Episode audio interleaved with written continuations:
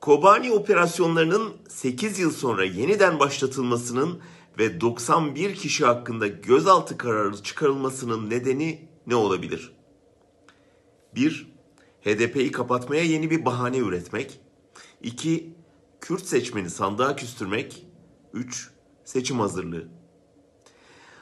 Kobani olaylarının nasıl başladığını iyi hatırlamak gerek.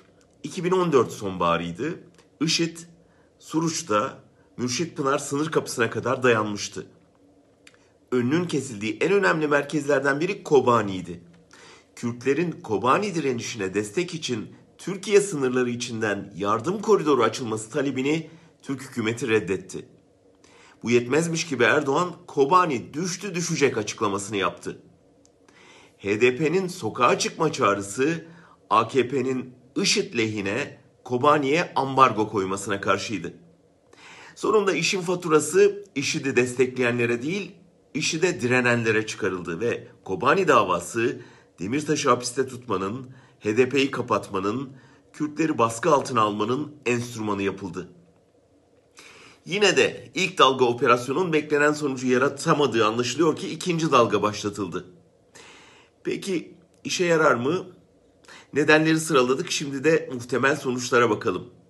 HDP'nin kapatılma riskine karşı çoktan hazırlık yaptığı biliniyor. Dolayısıyla yeni bir Kobani dalgası bu sonucu etkilemez. Bu bir seçim hazırlığıysa AKP'nin Kürtlerin oyunu tamamen kaybetmesi anlamına gelir. Ama asıl önemli sonuç Kürt seçmenin meclisten, yargıdan, seçimden tamamen umudu kesmesi ve lanet olsun sisteminize diyerek sandığı protesto etmesi olur.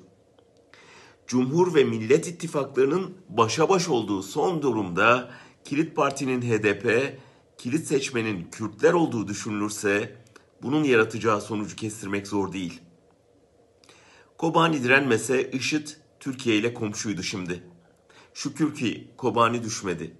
Ama AKP düşmemek için hala eski dosyalardan medet umuyor.